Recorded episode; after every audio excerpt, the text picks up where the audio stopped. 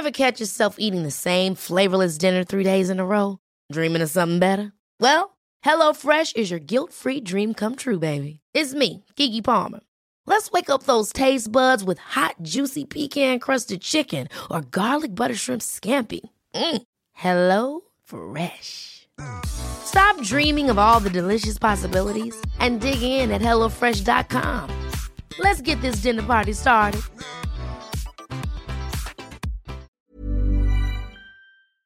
Se van acercando las vacaciones y si tienes un bebé en casa, seguro que te preocupa cómo organizar sus comidas durante los viajes, los días de playa o las salidas a la montaña. Una opción cómoda y muy socorrida son los potitos de Nutriben, porque saben cuánto te preocupa dar a tu bebé tarritos nutritivos y con todas las garantías. Los potitos se preparan aquí en España con los mejores ingredientes, como frutas, verduras, carnes o pescados, y solo emplean aceite de oliva virgen extra. Esos ingredientes tal cual se trituran, cocinan y se envasan al vacío para su correcta conservación. Y ya sabes que igual de importantes son los ingredientes que lleva un alimento como los que no lleva. Los potitos de Nutriben son tarritos que no contienen sal, azúcares añadidos, almidón, colorantes, conservantes, gluten o aceite de palma. Recuerda que los únicos potitos son de Nutriben. Gracias a Nutriben y a su marca Potitos por apoyar los buenos contenidos en este podcast.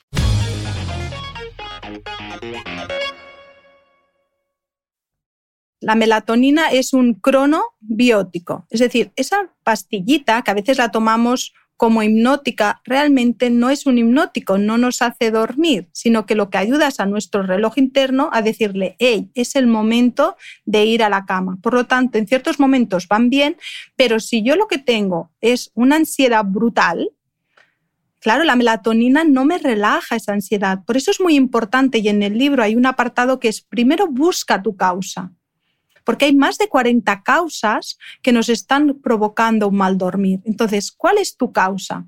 Porque quizás tu causa es distinta a la de tu vecina y tu vecina se ha tomado algo que le ha ido súper bien, pero es que tú tienes una causa totalmente distinta y lo de tu vecina a ti te va fatal porque quizás lo que hace es aumentarte más tu problema de sueño. Por lo tanto, mm. es importante buscar la causa. Claro, si es ansiedad, pues quizás una valeriana te irá mejor que una melatonina. En cambio, si yo soy una trabajadora a turnos, a mí me va fenomenal la melatonina, porque lo que quiero es poner en hora el reloj. Nuria Roure es psicóloga experta en sueño. Con ella vamos a hablar de dormir bien, mal o regular, de dormir poco, de soñar, de despertarse cuando no toca, de la hora de irse a la cama, de la ansiedad también del insomnio, los ronquidos, las piernas inquietas, las pesadillas y de adolescentes que no duermen. Todo esto importa y mucho, porque sin dormir no podemos vivir, nos dice Nuria. Debería ser la mayor de nuestras prioridades. Sin embargo, no dudamos en robarle horas al sueño para estirar el día. Los estudios muestran que más de la mitad de los españoles tienen algún problema de sueño. Además, no dormimos las suficientes horas. Y te hago un spoiler, los fines de semana no compensan la falta de sueño de los días de diario. Hoy vamos a descubrir todo lo que puedes hacer para dormir bien y mejorar la calidad de tu sueño. Esta misma noche ya podrás ponerlo en práctica.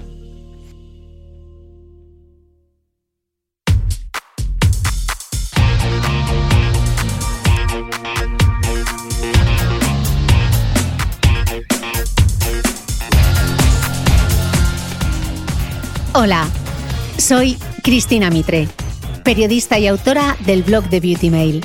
Bienvenido a este nuevo episodio de mi podcast, un espacio semanal en el que entrevisto a grandes expertos de la salud y el bienestar para que aprendamos juntos a vivir mejor.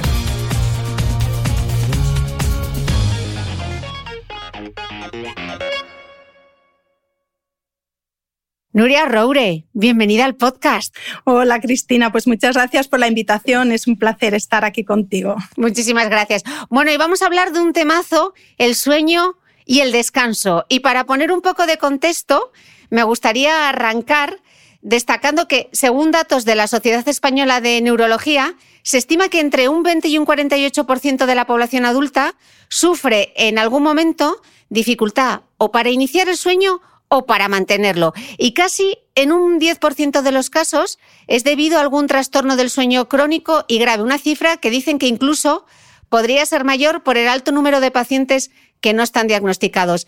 Eh, Nuria, recoges en tu libro, Por fin duermo, una frase del doctor Roizen, que es un reputado anestesiólogo e internista americano, que dice, dormir es el hábito saludable más infravalorado.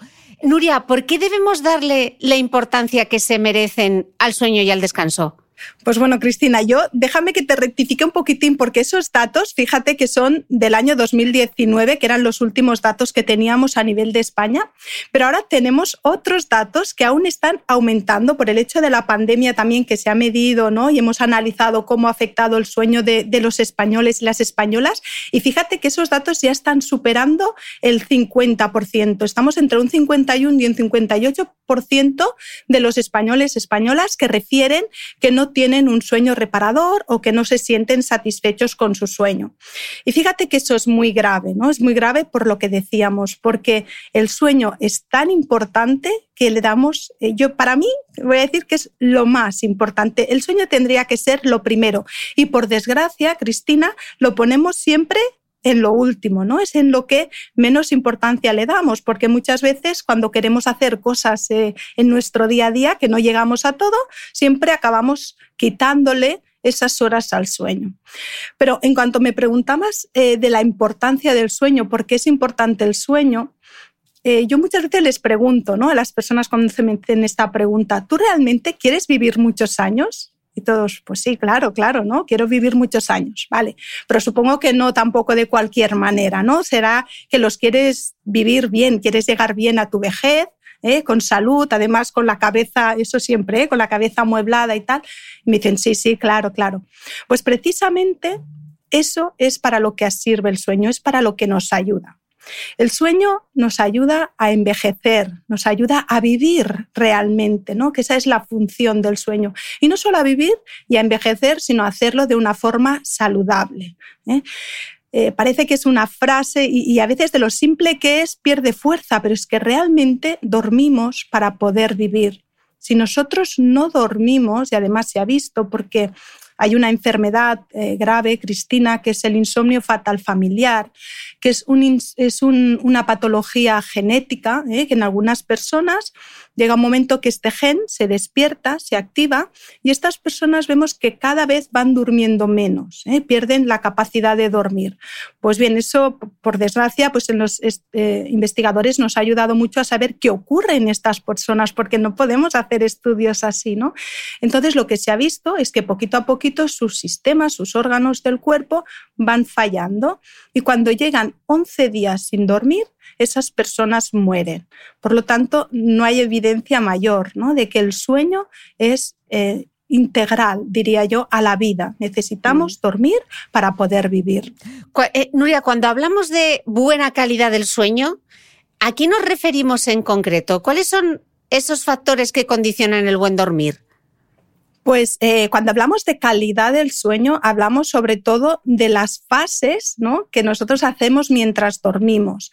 Cuando nosotros dormimos, tenemos que imaginarnos que es como si bajáramos peldaños de una escalera, entramos en un sueño eh, superficial, luego llegamos a lo que es el sueño profundo y finalmente llegamos a la famosa fase REM. ¿sí? Este grupo mm, de estas tres, digamos, tres fases de sueño, eso es un ciclo y lo que vamos haciendo es repitiendo ciclos durante la noche. Por lo tanto, tenemos que imaginarnos bajando escaleras, subiendo escaleras, bajando escaleras, subiendo escaleras.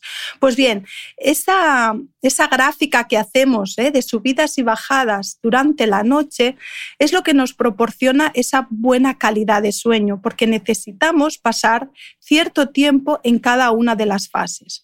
¿Por qué? Porque yo te decía que el sueño tiene una función de reparación. Cuando nosotros dormimos, reparamos todo aquello que hemos gastado durante el día. Tenemos que imaginarnos como eh, un taller mecánico, ¿eh? cuando entramos en el, en el taller nuestro coche y empiezan a hacer la revisión y a reparar. Claro, cada fase de sueño está especializada en una parte de esa reparación. Cada fase se especializa en reparar ciertas partes de nuestro organismo. Pues bien, es fundamental, es importante que nosotros vayamos pasando por todas esas fases de sueño para que así después al día siguiente estemos reparados ¿eh? en todos los sentidos, tanto a nivel físico, porque hay una parte de nuestro, de nuestro sueño, una fase donde vemos que realmente hay más esa reparación física y otra parte, esa reparación más cognitiva, emocional, ¿eh? que también es tan necesaria. ¿eh? Es un equilibrio. Sí que es verdad que, que por esto es evolutivo, ¿eh?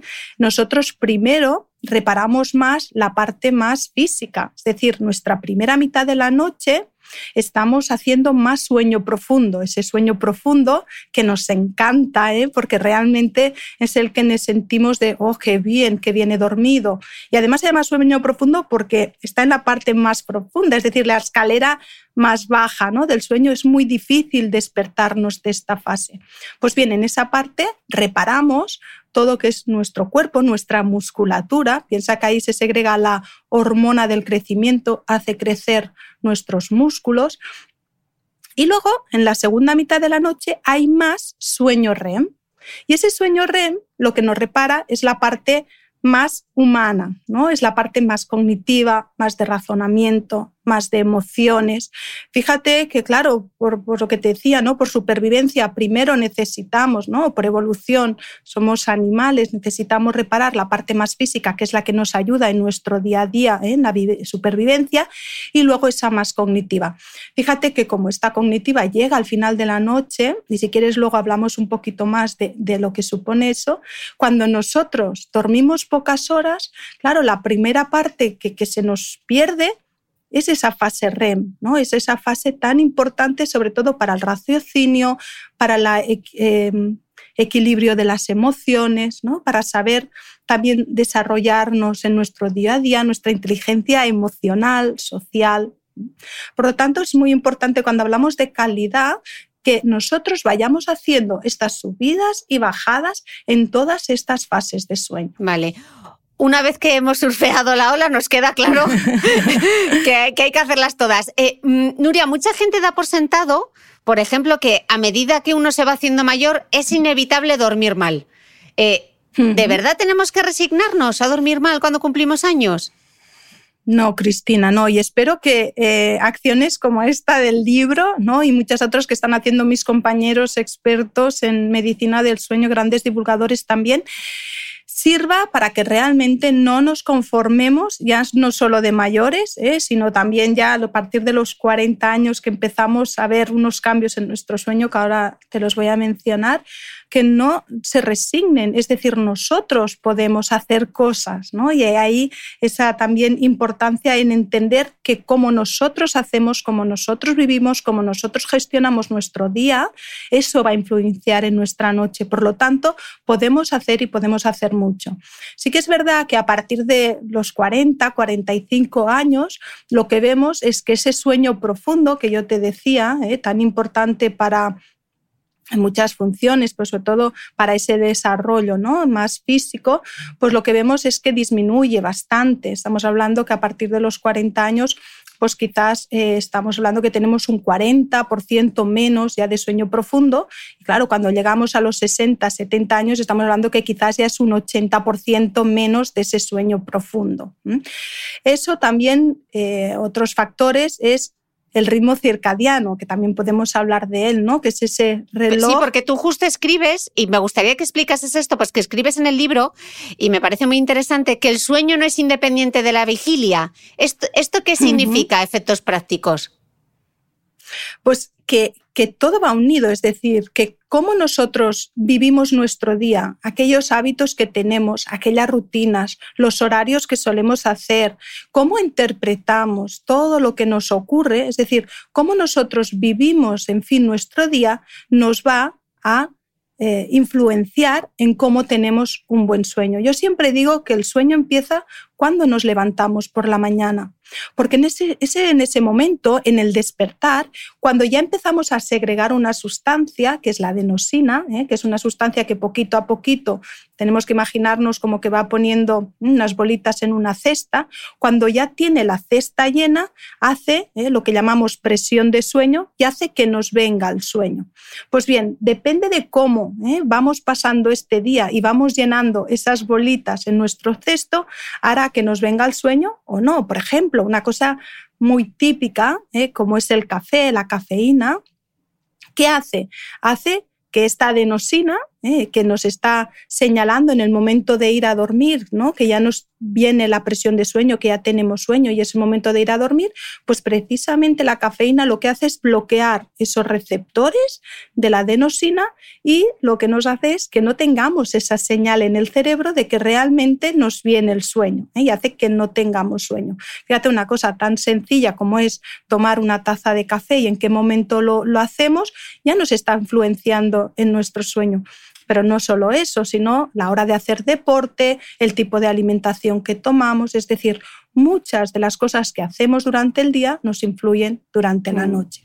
Sí, tú explicas que me parece súper interesante en el libro, dices que el sueño y la vigilia están regulados por dos sistemas complementarios, uno que es la homeostasis del sueño y el sistema circadiano.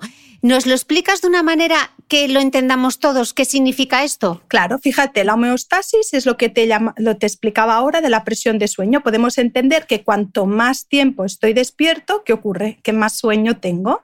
Y cuanto más duermo, pues más fácil despertarme. ¿no? Esa sería la señal de la homeostasis, la del equilibrio.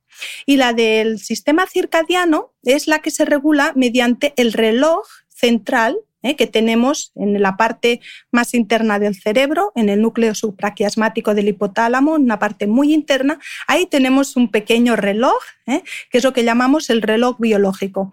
Este reloj es nuestro director de orquesta. Este reloj regula todos nuestros ritmos circadianos, todo aquello que nos ocurre en nuestro cuerpo alrededor de las 24 horas. El más importante es nuestro sueño vigilia, es el ciclo sueño-vigilia. Pues bien, hay un momento en que la homeostasis del sueño ya vemos ¿eh? que empieza a hacer presión de sueño y además nuestro ritmo circadiano ya empieza a decirnos, ¿eh? y ese ritmo circadiano sobre todo viene regulado por la luz. ¿eh? que es muy importante la luz natural, la luz del sol. Cuando el sol se empieza a poner ¿eh? y vemos el cielo, esos tonos tan cálidos, tan bonitos, tan naranjas, eso nos está diciendo a nuestro cerebro que es el momento de empezar a relajarse. Y cuando llega la oscuridad, es la señal en que el cerebro entiende que es de noche y empieza a segregar la melatonina. Por lo tanto, aumento de melatonina, altos niveles de adenosina y esos dos factores lo que hacen es un momento idóneo de lo que llamamos la puerta abierta al sueño. Eso te iba a preguntar, ¿qué es esa puerta del sueño que me parece como fascinante el concepto? ¿Qué significa? Esa puerta abierta es como un tiempo idóneo, ideal que nosotros tenemos para entrar en ese sueño. Y cuando entramos en ese sueño, en ese momento en que te decía que tanto un sistema como el otro ya están preparados, cuando entramos en ese momento en sueño, nuestra calidad de sueño es mucho mejor. ¿Y cuándo es eso? Pues en los adultos, ese momento óptimo Está alrededor pues, de las diez y media, las once de la noche. Claro, son aquellas señales que a veces no acabamos de cenar, estamos viendo la tele o leyendo un libro, parece que nos viene el sueño, ¿eh? tenemos aquellas primeras señales.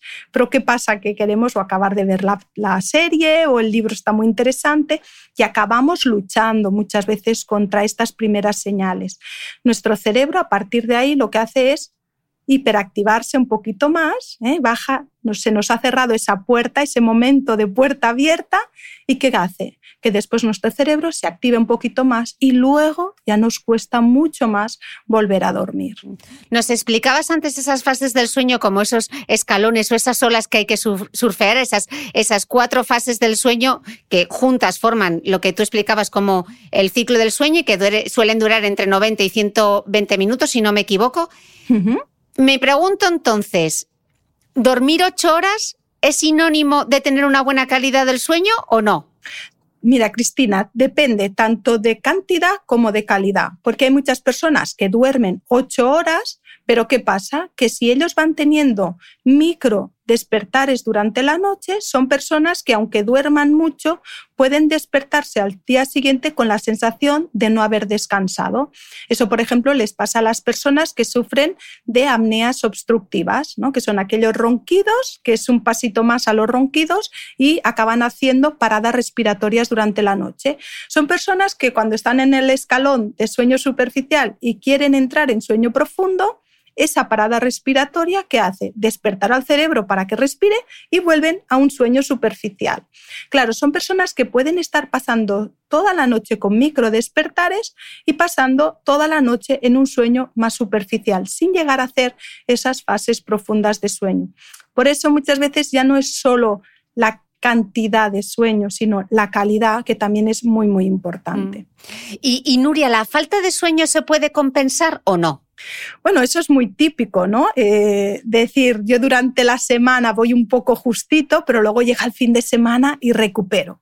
Pues bueno, los datos que nos dicen de los españoles, eh, Cristina y españolas, es que en tres semanas la media de horas de sueño está en 6,7 horas. Y el fin de semana entre, en 7,8. Fíjate que ni el fin de semana estamos llegando a esas ocho horas que muchas veces los especialistas, ¿no? los expertos recomendamos.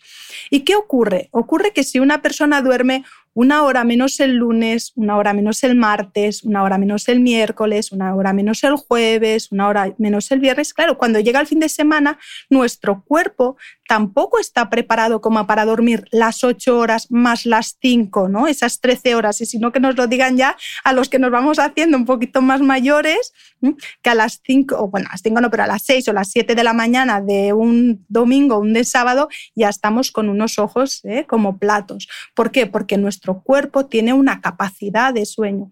Solo acabamos recuperando un tercio de ese sueño que hemos perdido. Y ya no solo eso, Cristina, porque tenemos que pensar que esa persona que va privada de sueño es ahorita menos el lunes, es ahorita menos el martes. Claro, ¿qué ocurre el jueves? ¿Qué ocurre el viernes? ¿Cómo trabajamos? Trabajamos somnolientos, claro. Justo estaba pensando ahora, ¿qué pasa con la gente que trabaja a turnos? Porque claro, ni ritmo circadiano, ni presión del sueño, ni homeostasis. O sea, claro, complicado. Estas personas aún eh, tienen efectos mucho más graves. Es decir, sabemos por estudios que las personas que trabajan a turnos ¿eh? pues tienen peor esperanza de vida y lo que es la prevalencia de sufrir alteraciones graves en ellos se multiplica. Por lo tanto, eh, es muy importante, sobre todo, escuchar ese ritmo circadiano. ¿Y qué consejo les, le podemos dar para que no se depriman ahora? sí que es verdad que cuando somos más jóvenes lo toleramos mejor estos cambios.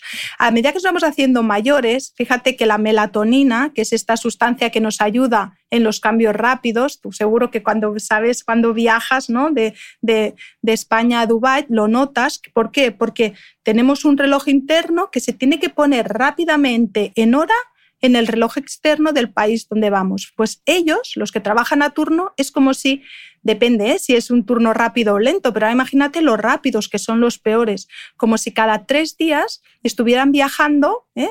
a, Dubái y volvieran. Continuo. Es un jet lag continuo, que eso para el cuerpo, para el organismo, es fatal. Entonces, ¿cómo les ayudamos? Les ayudamos pues con la cronoterapia, con la luminoterapia y también en este caso con melatonina, que ahí sí que funciona muy bien, sobre todo para minimizar esos efectos y que ese reloj rápidamente pueda adaptarse a el nuevo, eh, el mm. nuevo horario, el nuevo escenario que tiene que vivir. Sé que van a estar diciendo ahora, que le pregunte sobre la melatonina, que le pregunte sobre... Lo haré luego. Eh, Nuria, ¿las siestas son recomendables? Y si es así, ¿cuánto debería durar una siesta? Mira, la siesta sí que es un lujo. El sueño no es un lujo, pero la siesta para aquellos que puedan hacerla es un lujazo. Ahora, lo tenemos que hacer con unas garantías, es decir, tiene que ser una siesta muy cortita, de unos 20 minutos, ¿Por qué ponemos esos 20 minutos? Porque vemos que es el tiempo necesario para poder entrar en sueño profundo, es decir, el tiempo que tardamos en entrar en ese sueño profundo. Si yo la hago más larga y entro en ese sueño profundo, sí que después me despierto con esa sensación ¿eh? como de resaca, de embotamiento mental y estoy fatal aquella tarde, ¿eh? me cuesta todo. En cambio, si la hago de 20 minutitos, es ideal porque repongo un poco de fuerzas, cojo energía y me ayuda mucho mejor a pasar esa tarde. Por mm. tanto, tiene que ser muy, muy, muy cortita. Nos podemos poner un despertador ¿eh? al cabo de 20, 25 minutos para que así nos despertemos eh, al cabo de ese tiempo. Eh, claro, saber realmente si uno está durmiendo lo suficiente o con la calidad suficiente, si ha entrado todas las fases, si ha estado el tiempo suficiente en cada una de las fases, es complicado. Entonces, Nuria, ¿hay alguna pista o pistas que puedan hacernos pensar, quizá no estoy descansando tanto como debería? Pues sí, nos podemos hacer tres preguntas, ¿eh? entre tres, cuatro preguntas. La primera es, ¿cómo me despierto por la mañana? ¿Eh? Si me despierto con energía, con ganas de hacer cosas, descansada, muy buena señal. Si no, la segunda es cómo yo estoy durante el día. Como te decía, estoy somnoliento, me cuesta hacer las cosas, tengo pequeños despistes, me falla la memoria, estoy un poco apático o me estoy volviendo un poco irritable. Sí, aquellas cosas que nos pueden decir ¿eh? durante el día que quizás no he descansado bien. También cómo llego a mi noche, ¿eh? si me faltan las pilas, y a las 7, las 8 de la tarde estoy que ya no puedo más, que todo lo que tengo que hacer en ese momento, que si tengo que la cena, los niños y tal, se me hace todo una bola, ¿eh? vigilamos. Y después también cómo estoy de salud, cómo estoy físicamente. Estoy con una salud que está acorde a mi edad, es decir, o soy una persona joven que empiezo a tener un poco de hipertensión, un poco de colesterol, estoy con sobrepeso, tengo más falta de memoria ¿eh? que lo típico de mi edad. eso también es otro síntoma importante que quizás no estamos descansando lo suficiente o no estamos descansando bien. Mm. Y Nuria, ¿por qué hay gente que son alondras y otras que son búhos? ¿Qué, ¿Qué, son los cronotipos y de qué depende? Yo, por ejemplo, soy incapaz de mantenerme despierta por la noche, pero mm, a las cuatro y media me puedo levantar con una energía y sin ningún tipo de problema. ¿De qué depende eso? ¿Es genético? Sí, es genético y depende mucho de ese reloj que te decía, de ese director de orquesta, que lo tenemos todos en 24 horas aproximadamente, pero cada uno lo tenemos o adelantado ¿eh? o desplazado, retrasado. Sí que es verdad que después también hay una tendencia como más generalista en cuanto a la edad. Los adolescentes, cuando somos adolescentes, tenemos más tendencia a ser más búhos. ¿Por qué? Porque esa melatonina aparece más tarde en nuestro cerebro. Y en cambio, cuando nos vamos haciendo un poquito más mayores, tenemos más tendencia a avanzar esa fase de sueño y nos volvemos cada vez más alondras. ¿Por qué? Porque nuestra eh, melatonina se empieza a segregar un poquito antes. ¿eh? Por eso también, aparte de que hay una parte genética, también la edad influye ahí en que nos volvamos más búhos o más alondras. Hablando justo de los, adolescentes, eh, según apuntan los datos, son muy pocos los que cubren sus necesidades de sueño. ¿Qué consecuencias tiene esto en el desarrollo, Nuria? Pues importantísimo, porque fíjate que yo te digo que el sueño es el taller de reparación, pero en los niños, en los niños es un taller de fabricación.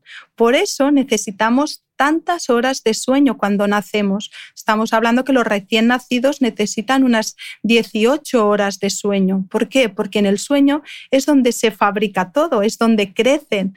Y en el colegio, en el instituto, también es donde aprenden pero no solo aprenden contenidos, no es esa consolidación de la memoria, también aprenden a gestionar esas emociones, ¿eh? porque en el cerebro tenemos como dos partes, una más primitiva, que es la amígdala, otra más racional, que es la corteza media frontal, y en esas dos partes hay como un equilibrio ¿no? de, de, impulsividad y control, impulsividad, control. Y en ese equilibrio, ese es necesario y ese equilibrio se realiza durante la noche.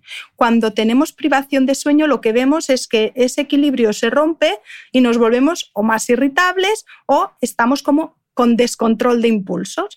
Fíjate en los adolescentes lo importante que es eso, porque estamos con las hormonas activadas ¿eh? a tope, estamos en unos mm, momentos psicológicos importantes de identidad y el hecho de tener ¿no? de no tener ese equilibrio y tener un poco más de descontrol de impulsos que nos puede llevar. Nos puede llevar a conductas que, bueno, por desgracia, pues lo que se ha visto más tendencia no solo a consumir más sustancias, ¿eh?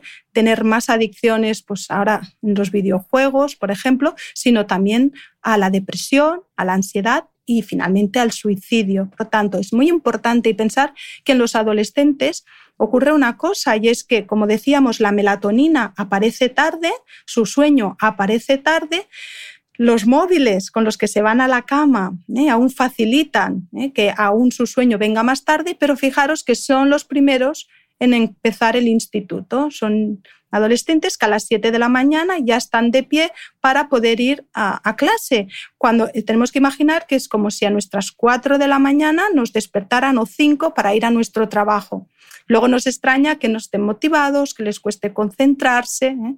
y ahí entran en muchas discusiones familiares ¿eh? de que si eres un gandul, que si eres un vago, que si es que te tienes que acostar antes. Bueno, como también muchas veces hay un trastorno ahí de conducta que se enmascara y es sobre todo por esa falta de sueño. Lo podemos también, Cristina, que no se asusten, que también lo que hacemos en estos casos de retraso de fase es ayudar a ese reloj también a ponerse en hora y les ayudamos a que haya un poquito ese avance de fase y que les venga el sueño antes duermen más horas y vemos un cambio radical. Mm, ¿Cómo podemos ayudar a los padres y tutores? ¿Qué recomendaciones les darías para asegurarse de que sus hijos duerman las horas que realmente deben dormir? Primero, em, cuando estamos hablando ya de un trastorno ¿eh? en retraso de fase, lo que les aconsejo es que vayan a un experto en medicina de sueño porque esto lo solucionamos muy rápido. ¿eh? Es, un, es un tratamiento muy, muy efectivo y en 15 días giramos ese reloj. Cuando vemos que es una cosa más incipiente, sobre todo ayudar con la luz. ¿eh? Y hemos dicho que la luz es el máximo sincronizador de ese reloj. Ese reloj sabe que es de noche porque llega la oscuridad. ¿Qué nos ha pasado ahora con la invención de la luz? Que pueden ser las nueve de la noche, fuera en el exterior está todo a oscuras, ¿eh? pero en cambio en casa podemos tener un montón de luz y luz muy blanca, muy brillante. Eso despista al cerebro. Y si cogemos el móvil, el móvil que tiene esa luz azul, que es la más activadora del cerebro, aún lo que le está enseñando a este cerebro, las mensajes, los mensajes que le está dando, las señales, es que es de día y que tiene que estar despierto y activo. Entonces, aunque siempre decimos que no vayan a la cama con dispositivos, realmente eso es muy importante, no tanto por la activación ¿eh? que tienen al mirar, al jugar, al hablar, sino también por el tema lumínico. Necesita oscuridad para que realmente esa melatonina pueda venir a su cerebro ¿eh? y pueda iniciar el sueño. Hmm. Y en el caso de las, de las mujeres, Nuria, ¿cómo afecta el ambiente hormonal de la mujer a su sueño y a su descanso? Porque me imagino que algo influye. Claro, claro. Influye desde ya la menarquia, desde la primera menstruación, porque todo lo que es el ciclo menstrual también nos da alteración, nos da cambios, no tanto alteración, pero sí cambios y vemos que hay unos días eh, previos a, lo que es la menstruación en que nuestro sueño está un poquito más alterado. Por eso a veces en las mujeres les digo, hacer un diario de sueño, registrar, porque es quizás estáis viendo una periodicidad y eso va vinculado a vuestro ciclo menstrual. Después también está cuando nos embarazamos, ¿no? Cuando eh, llegamos al embarazo, durante el embarazo, pues también depende de qué trimestre, pues tenemos más tendencia a sufrir o insomnio o hipersomnia, a dormir en exceso, ¿no? Y después llega la menopausia. ¿Y qué pasa con y la el menopausia? posparto que dejas de dormir. bueno, el posparto sí. Nace el bebé y, y dormimos ¿eh? en, eh, en, en, turnitos de 3-4 horas, ¿no? Siempre hay despertares allí. Y que precisamente, Cristina, muchas veces muchas mamás me llegan a consulta porque ahí se despistó su ritmo circadiano de levantarse tantas veces y ahora quizás el bebé o el niño ya está durmiendo bien, pero a ellas les ha costado, les cuesta volver a coger otra vez el ritmo de continuado de sueño. Por eso que ahí también podemos hacer un, stop. Y finalmente, pues como te decía, la menstruación, la, la menopausia, que en la menopausia sí que vemos todos los factores ¿eh? que ya intervienen por el hecho de aumentar nuestra edad, ¿eh? llegar alrededor de los 50, menos sueño profundo, una eh, disminución de melatonina, ¿eh? nos disminuye el nivel de melatonina en sangre y ese avance de fase que también predispone los sofocos, la temperatura corporal que a mitad de la noche aparece de forma intensa y eso nos genera también esos despertares y muchas veces también acaba condicionando pues que los niños ya se hacen mayores, se van de casa, aparece un poquito el nido vacío, aquellos también factores emocionales o psicológicos que también puede estar afectando el sueño. Mm. Nuria, ¿por qué a veces soy capaz de recordar mis sueños con mucha claridad y otras veces no? Mira, los sueños eh, se realizan o se llevan a cabo mayoritariamente en la fase REM, ¿no? en aquella última fase que te decía. Y esa fase REM, a diferencia del sueño profundo que está en un escalón muy bajo, esa fase REM, aunque no nos lo parezca, está muy cerquita del despertar. Es un peldaño bastante alto. O sea que nos es muy fácil despertarnos de esa fase REM. Por eso cuando tenemos una pesadilla, ¿qué ocurre? Que si tenemos un susto, rápidamente nos despertamos, ¿verdad? Es muy fácil. Entonces, solo recordamos aquellos sueños en los que nos hemos despertado en él. Seguramente cuando nos suena el despertador, si estamos soñando, ese sueño lo recordamos. Entonces, aquellas personas que a veces me dicen, yo no sueño nada, Nuria, no es que no sueñes, es que no lo recuerdas. Y eso es buena señal. ¿eh? Por eso quiere decir que has tenido un sueño continuado. En cambio, hay personas que me dicen que sueñan muchísimo ¿Eso qué quiere decir? Que tienen un sueño más fraccionado y que por lo tanto van recordando todos aquellos sueños que tienen durante la noche. Por lo tanto, ¿Y eso es malo o no? Claro, fíjate. ¿Soñar mucho es malo? Es malo en el sentido de que quizás estamos teniendo microdespertares nocturnos. Pero sí que es verdad que hay un momento hacia el final de la noche cuando ya se nos ha gastado el sueño, ¿no? Porque decía, cuanto más dormimos, más fácil despertarnos. Claro, la fase REM es la fase más prioritaria, ¿no? En la segunda mitad de la noche, hacia el final. Entonces, si allí ocurre es lo que llamamos el sueño duerme-vela, ¿eh? que estás como en un proceso de que estás medio dormido, medio despierto y no sabes si piensas o sueñas. No sé si te ha ocurrido esto alguna vez, Cristina. Eso es muy bueno, ¿vale? Eso es muy bueno. En ese momento está aflorando la creatividad de las personas. Ahí se está poniendo como en una red todos aquellos aprendizajes que hemos tenido durante el día, como que cogen forma, se unen los recuerdos en esa fase de sueño. Y eso potencia muchísimo la creatividad. Mm. Mencionabas antes el tema de las pesadillas. ¿Las pesadillas son realmente un trastorno del sueño o son sueños normales? Mira, las pesadillas em, son unos sueños en los que generalmente van eh, asociados una carga emocional negativa. ¿eh? Siempre cuando tenemos pesadillas, los llamamos dentro del grupo, si nosotros le tenemos que poner una alteración del sueño dentro de las parasomnias, ¿eh? que las parasomnias son aquellos trastornos conductuales, lo que nos pasa durante la noche, ¿no? La gente que habla, la gente que, que sonámbula, la gente que, bueno, tiene conductas, ¿no? Representa los sueños.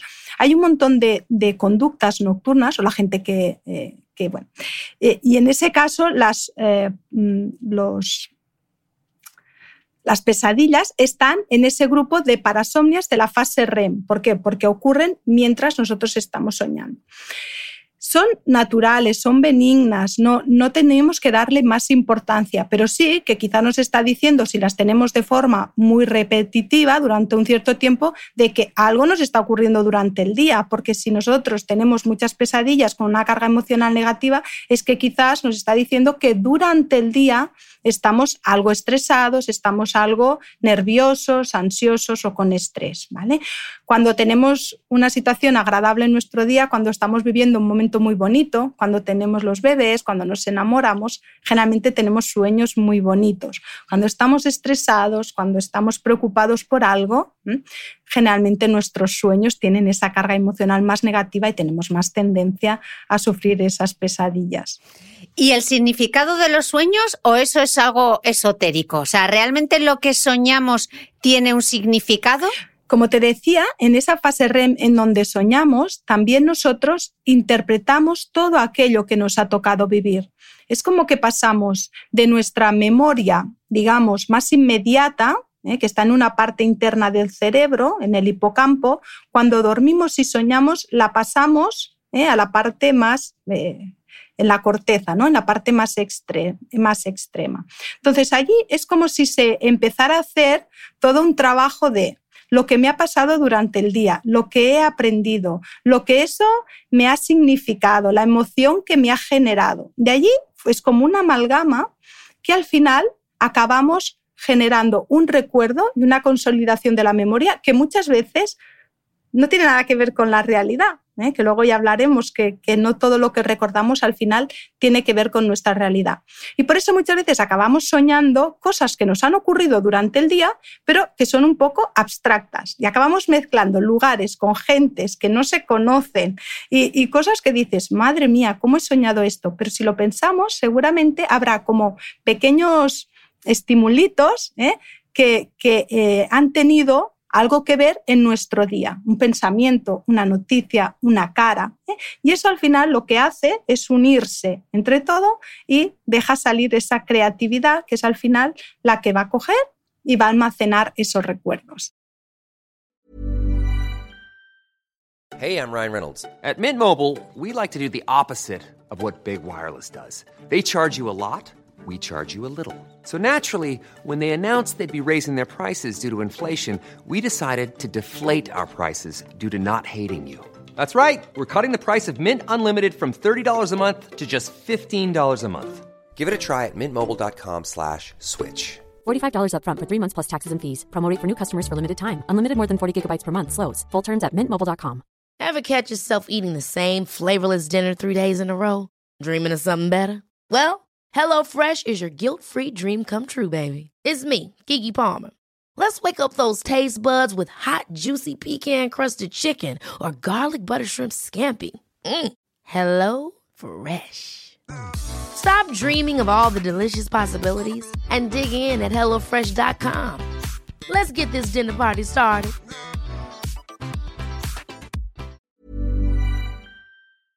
¿Sabías que los bebés son capaces de autorregularse y comer lo que necesitan?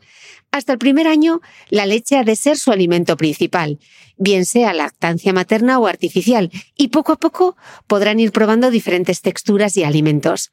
Ahora, con buena temperatura, a todos nos gusta salir más de casa, y en verano pasamos mucho tiempo fuera, en la playa, la montaña o recorriendo el mundo. Si tienes un bebé que ya ha empezado con la alimentación complementaria, para esos momentos puedes contar con los diferentes tarritos que ofrece Potitos.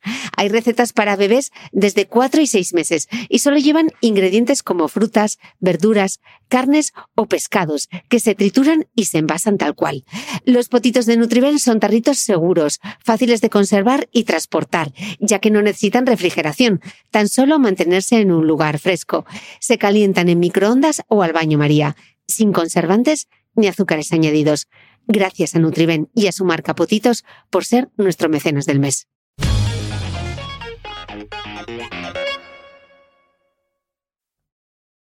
Ya los hemos adelantado un poco porque eh, lo has estado contando ahora, pero me gustaría que desgranásemos cuáles son los trastornos del sueño más comunes más allá del insomnio, todos esos otros que el insomnio le vamos a dedicar un buen rato. Vale, aparte del insomnio, el, otro también más frecuente, que es como digamos la otra gran burbuja, es lo que llamamos la apnea obstructiva del sueño, ¿eh? que también hemos hablado antes, que es aquellas personas que tienen, sufren ronquido y después del ronquido sufre esas apneas, que son esas paradas respiratorias durante la noche, que lo que ocurre, eh, fíjate que es, muy grave, es una patología muy grave. A veces vemos un roncador y nos reímos y decimos, ostras, mira qué bien duerme.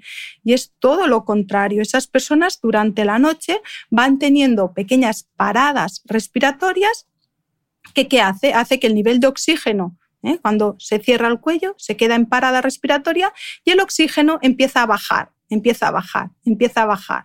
Claro, el, corazón, ¿eh? que bombea de una forma rítmica y es el encargado de enviar ese oxígeno en el cuerpo, cuando se da cuenta de que no hay ese oxígeno, pues late más poquito a poco, porque no tiene tanto ¿no? que bombear.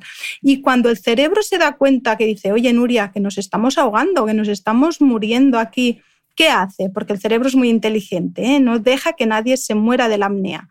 Lo que hace es un micro despertar. Acaba despertando a esa persona.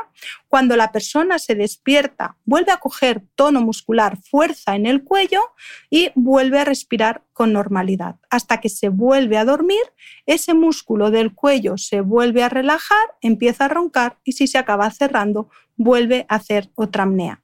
Claro, fíjate que estamos hablando en el momento que ese cerebro se despierta y volvemos a respirar con normalidad, el corazón, ¿qué hace? Una taquicardia, porque tiene que restaurar rápidamente esos niveles de oxígeno en sangre.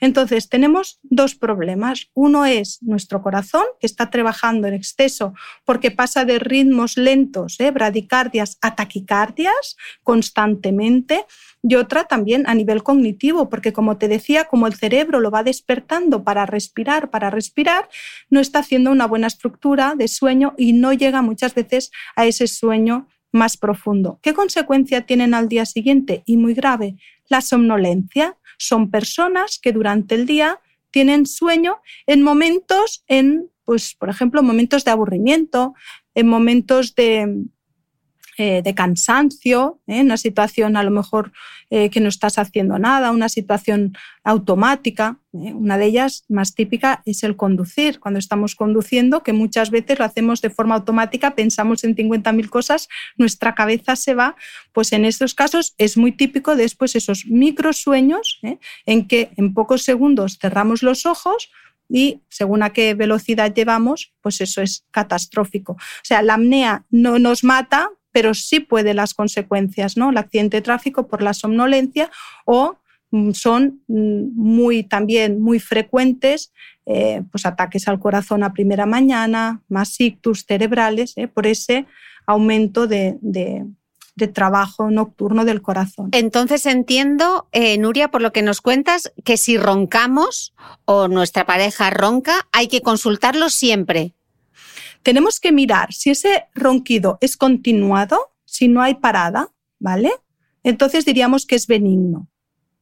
Pero si es un ronquido que hay un, un, ronquido, ¿no? un ruido de entrada, uno de salida, y llega un momento que ese ronquido para, hay parada. Y luego hay como ¡ah! un ronquido muy fuerte, con una sacudida, una patadita con los pies, eso es una apnea. Y si eso mm. lo observamos, sí. Claro, como es muy difícil a veces estar mirando toda la noche, pues podemos mirar, preguntar, ¿no? Nuestro compañero si ronca, si al día siguiente pues está más somnoliento, si tiene un poquito de hipertensión, la hipertensión arterial ya es uno de esos primeros síntomas que podrían tener. Si tiene colesterol, que también ¿eh? podría ser otros síntomas. Si tiene estos tres síntomas, alguno de los tres, y es roncador, pues yo sí que les aconsejaría ¿eh? que, que, visitaran a, un, experto en sueño, un neumólogo, mm. que les podría ayudar ahí. De acuerdo. ¿Qué otras dificultades, trastornos son más comunes, además de, los ronquidos y las apneas?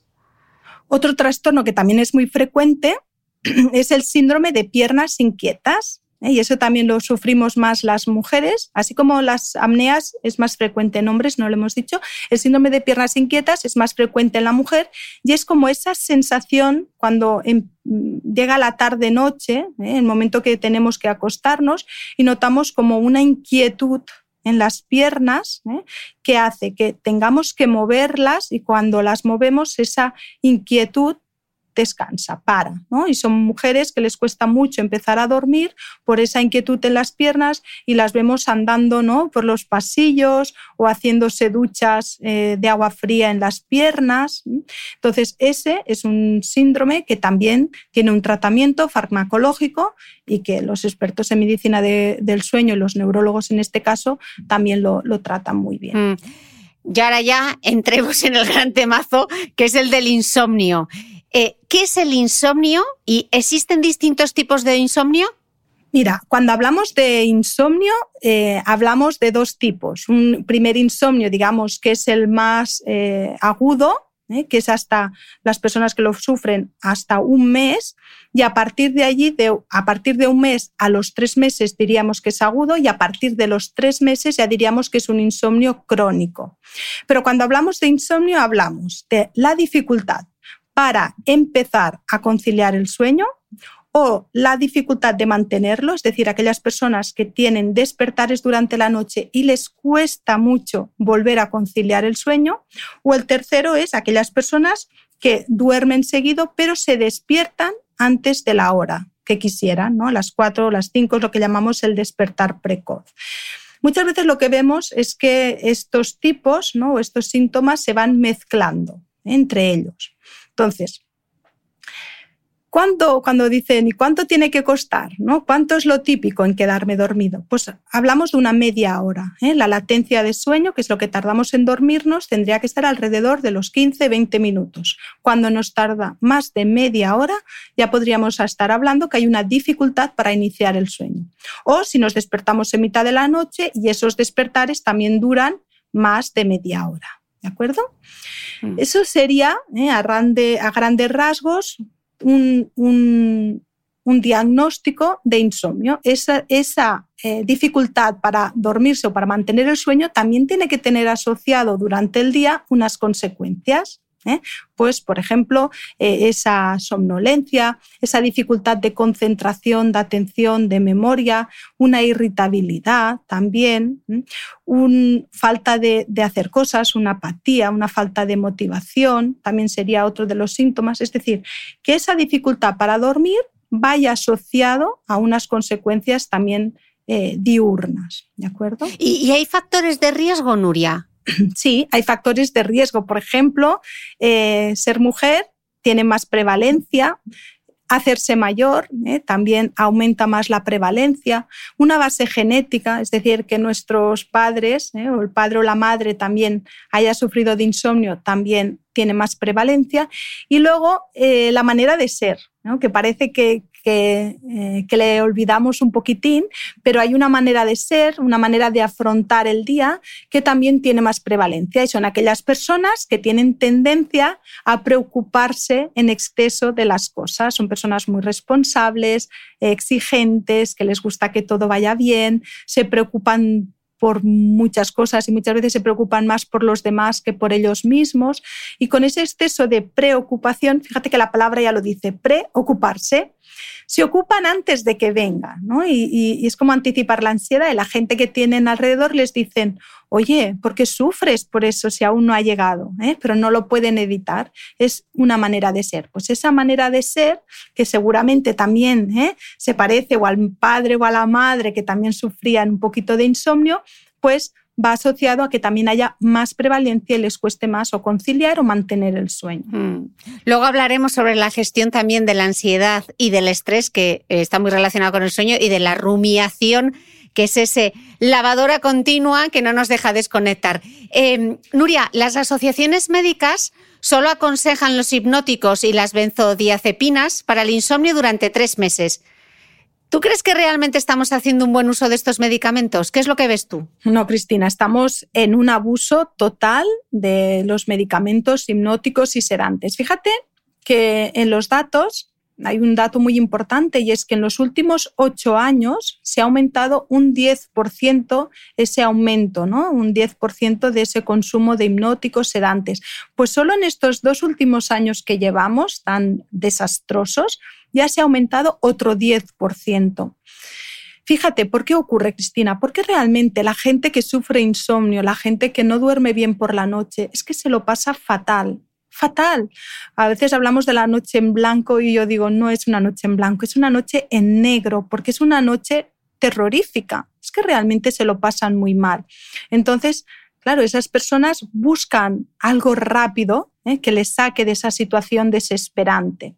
Entonces, la medicación, los fármacos, no es que sean ni buenos ni malos, sino que están bien recetados en cierto momento o mal recetados o no recetados. Es decir, los fármacos, siempre y cuando haya un diagnóstico previo, haya un facultativo que lo recete y con un control, pues quizás en ciertos momentos es adecuado. Y siempre después de haber probado otras técnicas Sí que es verdad que hay momentos muy desesperantes, ¿eh, Cristina? Que nuestra ansiedad, nuestro estado de ánimo está muy alterado y en ese caso sí que tenemos que recurrir a, la medicación como primera opción. Mm, pero siempre prescrito por un facultativo y no porque me ha dicho no sé quién que esto es fenomenal para dormir. Claro, eso pasa También. Mm. Sí, sí, es que eso ocurre. Claro, luego también hay mucha suplementación, hay muchísimos remedios. Se habla mucho de la melatonina, incluso del cannabidiol, el CBD. Eh, melatonina, cannabidiol, ¿tú qué opinas? Fíjate, de la melatonina, que ya lo hemos hablado antes, la melatonina es un cronobiótico, es decir, esa pastillita que a veces la tomamos como hipnótica, realmente no es un hipnótico, no nos hace dormir, sino que lo que ayuda es a nuestro reloj interno a decirle, hey, es el momento de ir a la cama. Por lo tanto, en ciertos momentos van bien, pero si yo lo que tengo es una ansiedad brutal, Claro, la melatonina no me relaja esa ansiedad. Por eso es muy importante y en el libro hay un apartado que es primero busca tu causa. Porque hay más de 40 causas que nos están provocando un mal dormir. Entonces, ¿cuál es tu causa? Porque quizás tu causa es distinta a la de tu vecina y tu vecina se ha tomado algo que le ha ido súper bien, pero es que tú tienes una causa totalmente distinta y lo de tu vecina a ti te va fatal porque quizás lo que hace es aumentarte más tu problema de sueño. Por lo tanto, es importante buscar la causa. Claro, si es ansiedad, pues quizás una valeriana te irá mejor que una melatonina. En cambio, si yo soy una trabajadora a turnos, a mí me va fenomenal la melatonina, porque lo que quiero es poner en hora el reloj. Mm. Con el cannabiol, pues sí que ahora pues hay muchos estudios y parece que según qué cepa puede ayudar a relajarnos ¿eh? y a dormir y descansar mejor, vigilando siempre la dosis porque con dosis elevada se pierde esa afectividad, pero sí que algunos estudios demuestran, y por eso tenemos que cogerlo un poquito así, que inhibe o disminuye la fase REM. La fase REM que decíamos que es tan importante sobre todo para aquella concentración, atención, memoria al día siguiente. Sobre todo es aquella fase de los trabajadores, de los que requieren ¿eh? mucho esfuerzo cognitivo en su trabajo. Por lo tanto, mm. también siempre cogido en pinzas. Si podemos utilizar primero otras técnicas, es que hay muchas en el libro, no sé si hay más de 30 cosas a hacer, es decir, probemos otras cosas antes de suplementarnos, porque a veces sí, pues a veces si hacemos análisis y vemos que hay un aumento de cortisol o, hay una bajada de serotonina, pues siempre acabamos suplementando aquello que vemos, pero suplementar sin saber si hay una falta de esa sustancia, hombre, pues no sé, antes de tomar triptófano, pues mira tu alimentación, porque el triptófano ya lo cogemos de la alimentación, vayamos siempre primero a lo natural, ¿no? Pero siempre queremos como la opción rápida, ¿no? Estamos en un mundo de lo quiero ya y lo quiero rápido y, algo que me El efecto flash. Eh, Nuria, ¿qué, ¿qué, son los factores perpetuantes del insomnio? Mira, los perpetuantes, digamos que hay como tres factores, los que predisponen, ¿eh? Los precipitantes, que son aquellos de, pues por ejemplo, eh, los que predisponen ser mujer, eh, tener esa manera de ser, pero bueno, podemos dormir bien. Pero si llega un factor que lo predispone como una situación de estrés, ya lo tenemos. O por ejemplo, como hablábamos antes, el nacimiento de nuestros hijos. ¿Qué pasa? Que luego hay unos que son los perpetuantes, los que los perpetúan, los mantienen. Y que decimos, en ese momento en que empiezo a dormir mal, que se despierta mi bebé cada noche, cada tres horas, ¿yo qué hago? Porque vuelvo a la cama, no puedo dormir, pues me cojo el móvil, ¿no? Y miro una serie o miro a ver si hay alguien en el Instagram que ha colgado algo nuevo. Claro, todas aquellas conductas que empezamos a introducir, o malas conductas que empezamos a introducir en la noche de mal dormir, que lo que hacen después es mantenerlo. O también a nivel de pensamiento. ¿eh? Si yo me despierto a mitad de la noche, es mucho más fácil que empiece a pensar, tengo que dormir porque mañana si no, no voy a tener un buen día, tengo que dormir, estoy durmiendo muy poco, necesito dormir ocho horas. Esos pensamientos que también ¿eh? muchas veces por el hecho de no dormir bien generamos, también son otro de los factores que después son los que nos ayudan a mantener ese insomnio, porque quizás, como decíamos, el niño ya duerme fenomenal, pero yo he introducido unas conductas, unos pensamientos incorrectos que lo que hacen es mantenerlo. Y ahí sí que podemos trabajar mucho, Cristina. Hmm. Y, y, Nuria, ¿qué pasa cuando lo que a mí más me estresa, el factor más estresante, es justamente el hecho de que no puedo dormir? Exacto. Eso es, digamos, ya la fase final del insomnio. ¿eh? Aquellas personas que ya, cuando llega la tarde-noche, ya se empiezan a preocupar de decir, ostras, a ver cómo duermo hoy. Fíjate que ya estamos prestando mucha atención a nuestro sueño, ¿no? O me pongo en la cama y voy mirando el reloj cada 15 horas a ver si me duermo. Acabamos focalizando la atención al sueño, cuando el sueño tiene que venir de forma automática, natural. El sueño no quiere que se le controle. El sueño no quiere que se le fuerce. Cuanto más pienso, tengo que dormir, tengo que dormir, tengo que dormir, ¿qué ocurre? Que ese sueño menos aparece. ¿vale? Por lo tanto, eh, eh, dejar ¿no? que, que, eh, de prestar esa atención al sueño y sobre todo centrarlo más en mi día. Si yo soy capaz de disfrutar mi día, centrar mi día, buscar objetivos, cosas que me dan placer en el día, voy a quitarle esa importancia a la noche, porque además son aquellas personas que se despiertan en mitad de la noche y lo primero que hacen mirar el reloj, empezar a calcular cuánto llevo, cuánto me falta, uy, me falta no sé cuánto, ¿no? Y cuando se levantan por la mañana, llega a hacer el café con la mujer, la pareja o el marido y le dice, ostras, es que no he podido dormir en toda la noche. Ya verás que me lo pasaré hoy. Llega al trabajo y con los compañeros del trabajo, el típico que siempre da la murga con el sueño y nos cuenta cómo ha dormido, cuánto ha dormido. ¿Por qué? Porque su vida al final gira alrededor del sueño. Y eso ya es el factor que más les estresa. El mismo sueño no les deja dormir. Estoy segura que si hiciese ahora una encuesta, 99,9% de quienes nos están escuchando se despiertan en algún momento o han tenido etapas en las que tenían como despertares nocturnos. ¿Qué hago si por la razón que sea, porque estoy rumiando o porque tengo, me he metido en la cama con ansiedad o porque me he levantado a hacer pis o lo que sea, ¿qué pasa si me despierto primero, ¿por qué me despierto? ¿Qué hago? ¿Hay algún ejercicio práctico? ¿Sigo durmiendo? ¿Me levanto? ¿Qué consejos podemos dar? Mira, cuando nos despertamos ¿eh? y estamos en la cama y vemos que nos cuesta un poquito volver a dormir, podemos hacer dos cosas. Darle un tiempo a nuestro cerebro ¿eh? para que se relaje un poco y entonces eh, empezar a hacer pues, un poquito ejercicios de respiración, de relajación, de visualización. Pero ¿qué pasa, Cristina? Si yo veo que con eso no sirve, que ya me empiezo a dar vueltas para la derecha, para la izquierda, pim, pam, lo que tengo que hacer sí o sí es salir de la cama, cambiar de entorno, salir y me dirás, ¿y qué hago, Nuria? ¿Y qué hago? Nada, ir al sofá, ir a un sillón, algo donde puedas relajarte y descansar, porque claro, mucha gente me dice, Nuria, pero es que en la cama al menos descanso. La cama no es para descansar, la cama es para dormir. Y ese es el mensaje que le tenemos que dar a nuestro cerebro. La cama es para dormir, no para descansar. Entonces nos vamos al sofá, nos quedamos allí, y le decimos tranquilamente a nuestro cerebro que no pasa nada por no dormir bien una noche, quitémosle presión al sueño, no pasa nada, vamos a estar allí tranquilos, relajados, esperando que venga el sueño. Esperaremos un ratito, tampoco es plan de estar toda la noche eh, en el sofá, esperaremos un ratito, unos minutos y volveremos a la cama. Y eso lo haremos tantas veces como haga falta. Yo ya sé que cuando es invierno, hace frío, nos da una paliza salir de la cama, pero fijaros que esto es más efectivo que cualquier pastilla. Y doy fe, doy fe porque tengo muchos pacientes y cuando me vuelven a consulta y digo, ¿cómo va? Dice, uy, aún sigo con los despertares. Les pregunto, ¿has salido de la cama? Bueno, sal de la cama. A la que vuelven y me dicen, ostras, Nuria, te hice caso, salí de la cama y ya mucho mejor con mi sueño. Y el segundo, que también es tan efectivo como la pastilla y sin efectos secundarios, es no mirar el reloj.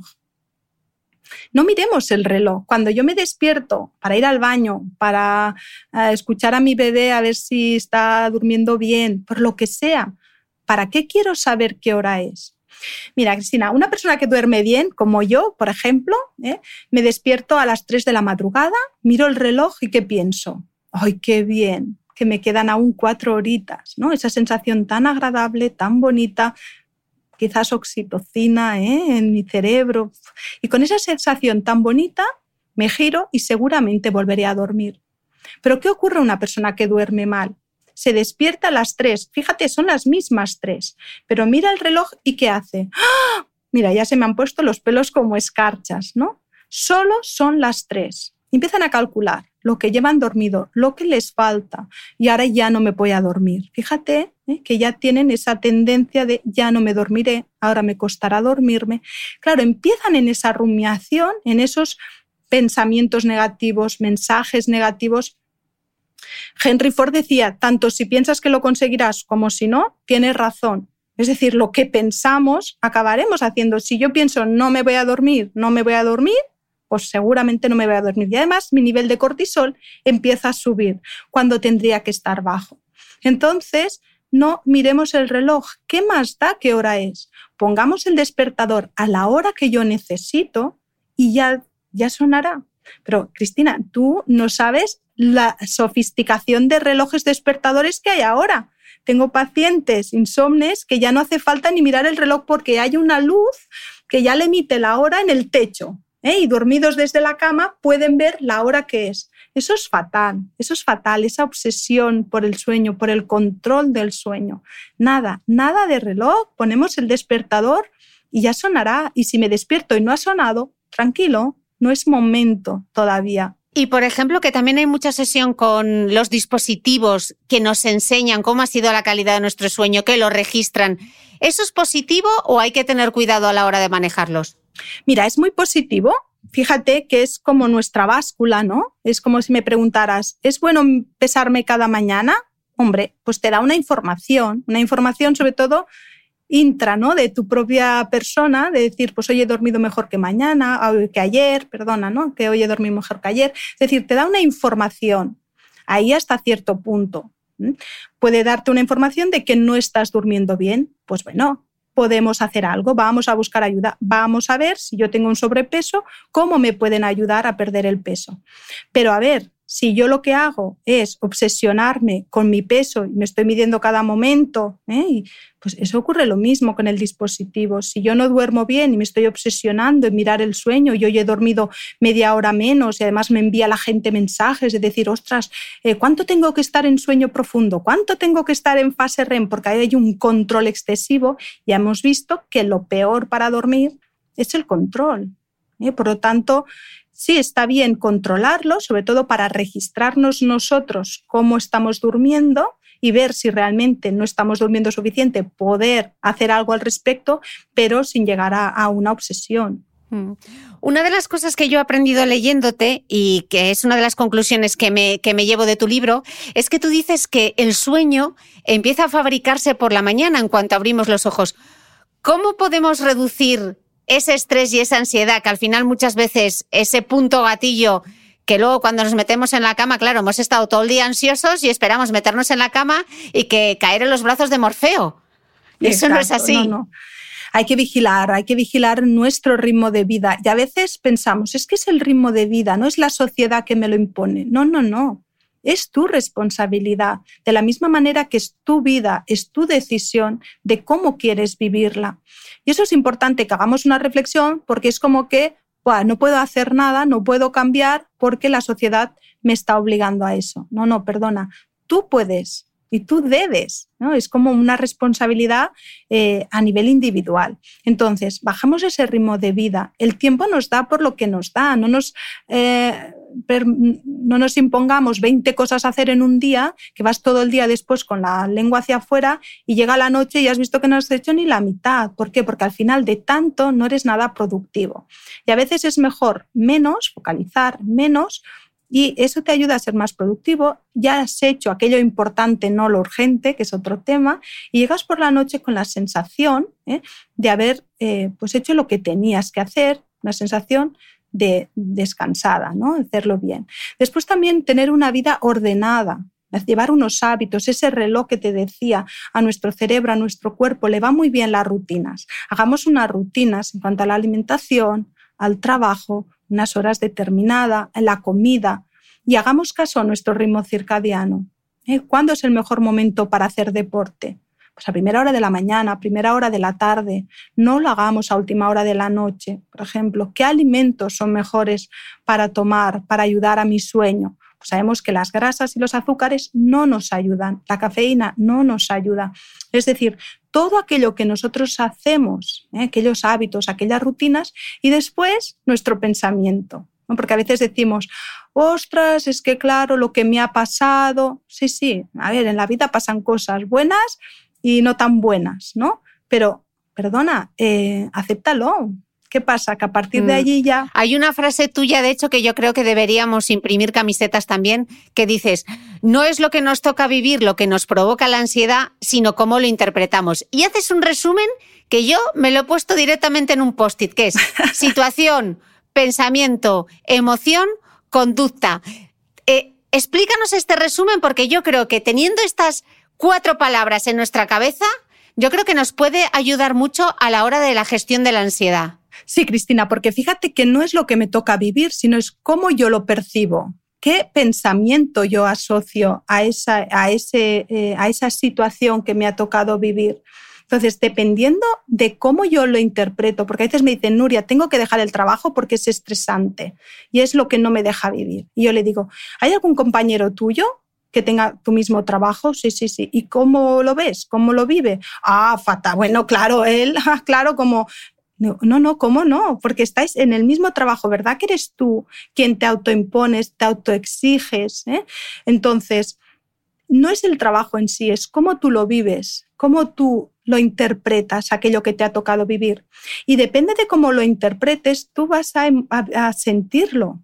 Tú vas a sentirlo. Por ejemplo, el hablar en público, ¿no? Vamos a hacer un, un ejemplo para que se entienda bien, Cristina, muy sencillito. Viene tu jefe y te dice, mira, ¿Eh? Cristina, tú lo estás haciendo muy bien con el podcast. Queremos que vayas delante de eh, unos estudiantes en una universidad muy importante para que hables de lo que haces en tu día a día. Ostras, tú puedes pensar, Madre mía, para hablar en público me lo tendré que preparar y además, y si no lo hago bien y además allí hay gente importante yo seguro que no daré la talla, me quedaré en blanco, eso va a fallar mi reputación. Fíjate, ¿eh? la cabeza, cómo le podemos dar ¿eh? a esa centrifugadora que decíamos. Claro, si yo pienso eso, ¿qué emoción voy a sentir?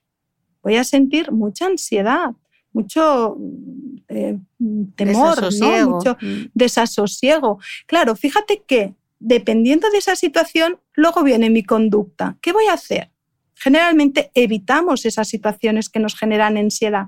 Entonces vamos a nuestro jefe y le decimos, ostras, pues precisamente esta semana me va fatal, ¿no? Damos una excusa para no afrontarnos. Evitamos. Evitar, ¿qué nos hace también evitar? Que no nos pongamos en la situación y pensemos, tampoco era para tanto, qué bien lo he hecho. ¿eh? Y entonces ese pensamiento negativo, ese pensamiento se queda ahí, enclaustrado, para siempre. ¿Por qué? Porque al evitarlo no le estamos dando señales más positivas y por eso muchas veces acabamos manteniendo siempre ese pensamiento negativo. Pero imagínate que tú frente a esa situación pensaras, pues hombre, me da un poco de cosa, ¿eh? porque tanta gente tal y cual, pero mira, será un buen momento porque tengo pendiente actualizarme un poco y me lo voy a preparar y además esto para mi, para mi trabajo, ¿no? para mi currículum me irá súper bien, tal y cual. Oye, pues venga, con ganas. Y, de todo se aprende, ¿no? Porque al final también otra frase para enmarcar es, de todo se aprende, de lo bueno y de lo no tan bueno. Pues venga, vamos a coger el toro y lo vamos a hacer. Fíjate que cuando nos exponemos a esa situación, aunque nos dé un poco de, de ansiedad, un poco de temor, la cosa no ha ido tan mal como preveíamos. ¿Por qué? Porque siempre acabamos anticipando lo peor siempre vamos a, a, como que nuestro cuerpo dice, si así ya lo preparo para lo peor. No, estás haciendo sufrir a tu cuerpo frente a una situación que es lo peor, que luego casi nunca acaba pasando, ¿no? El 90%, 95% nunca acaba pasando. O sea que lo acabas haciendo, lo haces mejor, lo haces muy bien, eso te refuerza. ¿Qué pasa la siguiente vez? Que ese cuando venga tu jefe y te diga, ¿eh? tengo que o tendrías que hacer esa charla, ya no te saldrá tanto ese pensamiento negativo porque te has expuesto. Por lo tanto, yo siempre digo, la ansiedad solo se disminuye actuando. Dejemos la rumiación, hagamos cosas, afrontémoslas, hagámoslas, saldrán mejor, saldrán peor, nos ayudarán también a moldear ese pensamiento negativo que a veces tenemos frente a aquellas situaciones que nos generan mucha ansiedad. Mm. Tú hablas además de una técnica que me pareció muy interesante en el libro, que en el momento de ayudarnos a reducir esa ansiedad, tú hablas de la parada de pensamiento. ¿Qué es esto uh -huh. de la parada de pensamiento y cómo lo podemos poner en práctica? La parada de pensamiento, bueno, son varios ejercicios, pero hay uno que es muy sencillo y que cuando nos despertamos en mitad de la noche y nos empiezan a venir ¿no? todos esos pensamientos de mono que decimos que saltan de rama en rama, pues nos va muy bien. Y es un ejercicio que podemos hacer en la cama con los ojos cerrados y lo que intentamos es mover esos movimientos oculares con el párpado cerrado y lo tiramos a la derecha, hacemos un poco como de presión ¿eh? hacia nuestra sien y con eso que intentamos, fíjate que con esa presión ocular en nuestro lóbulo prefrontal ¿Te acuerdas que decíamos que ese lóbulo prefrontal también era el del pensamiento, el razonamiento? ¿eh? Entonces lo que hacemos es como bloquearlo. Si lo probamos, en ese momento no podemos pensar. Bloqueamos por unos segundos nuestro pensamiento. Luego lo hacemos al otro lado. Y lo podemos hacer dos o tres veces y parar, ¿eh? porque si no luego nos da como un poquito de dolor de cabeza, sobre todo si lo hacemos muy fuerte. En ese momento es como que nos da una tregua nuestra mente de parada de pensamiento. Esperamos un ratito. Si vuelve a venir el pensamiento, lo volvemos a hacer. Lo podemos hacer entre dos o tres veces y es un ejercicio muy efectivo, sobre todo para eso, para parar esos pensamientos que decimos de, mono, ¿no? de ir de un lado para otro. Otro, otro ejercicio ¿eh? que también podemos aconsejar es tener ese momento de pensar fuera de la cama, es decir, vamos a dejar un momento en nuestro día para que esa mente me pueda hablar. Porque a veces con ese ritmo de vida que decimos no hay ningún momento de parada. Y solo es en el momento que entro en la cama, ese momento en que me relajo y es cuando mi mente me puede hablar. Entonces, antes de ir a la cama, después de cenar, podemos hacer un momento de decir, no hago nada, ¿eh? me relajo, intento no pensar en nada y dejo que fluyan aquí esos pensamientos y los puedo escribir en una libretita y tenerlos allí y así me los saco de mi cabeza, que eso es muy importante, y los dejo allí en la libretita y ya me puedo ir a la cama y también será menos probable que nos aparezcan cuando estemos despiertos en mitad de la noche. Y esa rumiación, que es también ese gran enemigo del sueño, ese centrifugado, ese pensamiento recurrente que viene, que viene, que viene, tú das como hasta 10 claves en el libro para ponerle un poco freno de definir qué es lo importante, verificar si podemos controlar esa situación, eh, describirla, eh, distraer nuestra atención. Y yo compartí el otro día en Instagram y me gustaría leerlo, no quiero hacer spoiler del libro, Nuria, pero como lo compartí por Instagram y me preguntaban, porque suele ser una cosa súper habitual y es el aceptar que a veces nos cuesta mucho, aceptar que todas las personas somos distintas. Y tú escribes en el libro, y lo voy a leer porque me gusta muchísimo esta parte, dices que aceptar que todas las personas somos distintas, sentimos de forma distinta, pensamos cosas distintas, actuamos de maneras distintas. Tenemos tendencia a pensar que las demás personas deberían ser como nosotros, es decir, esperamos que los demás actúen como lo haríamos nosotros, piensen como lo haríamos nosotros y nos traten como lo haríamos nosotros. Pues debemos aceptar que todos vivimos las realidades de forma distinta.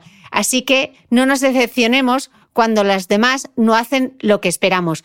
¿Cuánto rumiamos por esto? Porque fulano, porque debería haber hecho, porque tal, porque yo estaba esperando, porque... Y esto es básico, porque ¿cuántos de esos pensamientos no es exactamente esto? Aceptar que todas las personas somos distintas y no podemos estar esperando del resto, ¿no? ¿Cuánto pasa esto? Exacto. Y fíjate que físicamente lo aceptamos. Decimos muchas veces, ¿cuánta gente hay en el mundo, verdad? Y que no hay ninguno igual, todos somos distintos. Físicamente lo tenemos muy aceptado. Pues individualmente, emocionalmente, conductualmente, también somos distintos porque vivimos las realidades de forma distinta. lo que hablábamos, la realidad en sí no existe. La realidad es cómo nosotros la interpretamos. Y todo el mundo, por la situación en la que se encuentra, por los aprendizajes que ha tenido en su infancia, por las cosas que le ha tocado vivir, por cómo las ha afrontado, viven las cosas de forma distinta. Entonces, no esperes que la gente actúe como tú lo harías, ni la gente haga lo que tú harías, te acabas decepcionando. Entonces, aceptémoslo, cada uno es distinto. Y al final, lo que es muy importante es esa aceptación, porque el problema no lo tiene aquella persona que te ha dicho tal cosa o te ha hecho tal cosa. la tienes tú, porque tú te quedas con, con los efectos de lo que te ha dicho aquella persona. Y hay que aprender a vivir con eso, porque al final no podemos hacer nada, no la podemos cambiar a esa persona y está en nuestro deber en cómo yo lo manejo mejor para que no me afecte tanto. Ahí es donde está el trabajo. Gran aprendizaje. Nuria, tenemos que cerrar ya, pero eh, para despedir, yo me gustaría que dejases tú las dos ideas claves para cerrar hoy, con dos ideas que quieres que la gente se quede de esta charla de hora y cuarto que llevamos ya. Mira, Cristina, yo creo que también la idea que quiero transmitir es como mi para qué, ¿no? Para qué, cuando a veces pienso, ¿para qué haces esto, Nuria? ¿Cuál es tu misión? Mira, el mundo eh, y esa frase también me gustaría que quedara aquí, ¿no? El mundo va a crecer, va a avanzar con personas despiertas. Si no somos una sociedad que escucha nuestro cuerpo, ¿no? nuestra mente, si no somos una sociedad que le demos importancia a lo que realmente es importante, como es el sueño, no, vamos a avanzar, porque con los somnolientos que estamos todo el día, no estamos dando lo mejor de nosotros. En nuestro trabajo, en nuestra relación con los demás, eh, con, con nuestra responsabilidad que hemos venido aquí a este mundo. Por ejemplo, una idea clarísima que quiero transmitir es no durmamos somnolientos, durmamos, ahí vivamos despiertos para poder sacar lo mejor de nosotros porque somos personas muy capaces, pero necesitamos esa gasolina. Es como decir, tengo un iPhone, ¿no? Que yo soy un iPhone, soy potente, soy muy bueno, pero no lo estoy cargando, ¿no? ¿Qué hago con un móvil así tan potente si no lo cargo? No me sirve, no lo estoy utilizando al 100%. Carguemos las pilas cada noche, ¿no? Tengamos ese power, a tope de power, como dice Cristina, y ese power nos lo da en primera instancia el sueño, porque el sueño es el que lo dirige después todo, ¿no? El sueño es lo primero. Y si dormimos bien, ¿eh? estamos descansados, estamos despiertos, esas personas con mente despierta son las que después también podrán cambiar el mundo, Cristina. Mentes despiertas para cambiar el mundo, no vivamos somnolientos, escuchantes, menudo aprendizaje hoy. Nuria, muchísimas gracias por tu tiempo, ha sido un verdadero placer charlar contigo y espero coincidir pronto. Cuídate mucho. Muchas gracias, Cristina, el placer es mío.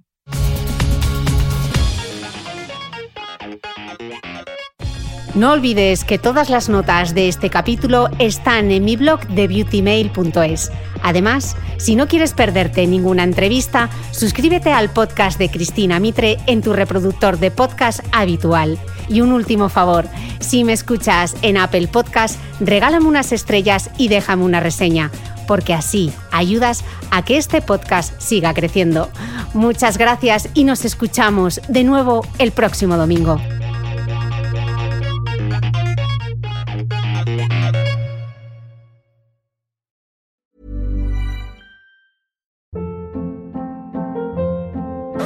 Hold up. What was that? Boring. No flavor. That was as bad as those leftovers you ate all week. Kiki Palmer here, and it's time to say hello to something fresh and guilt-free. Hello Fresh. Jazz up dinner with pecan-crusted chicken or garlic butter shrimp scampi. Now that's music to my mouth. Hello Fresh. Let's get this dinner party started. Discover all the delicious possibilities at hellofresh.com.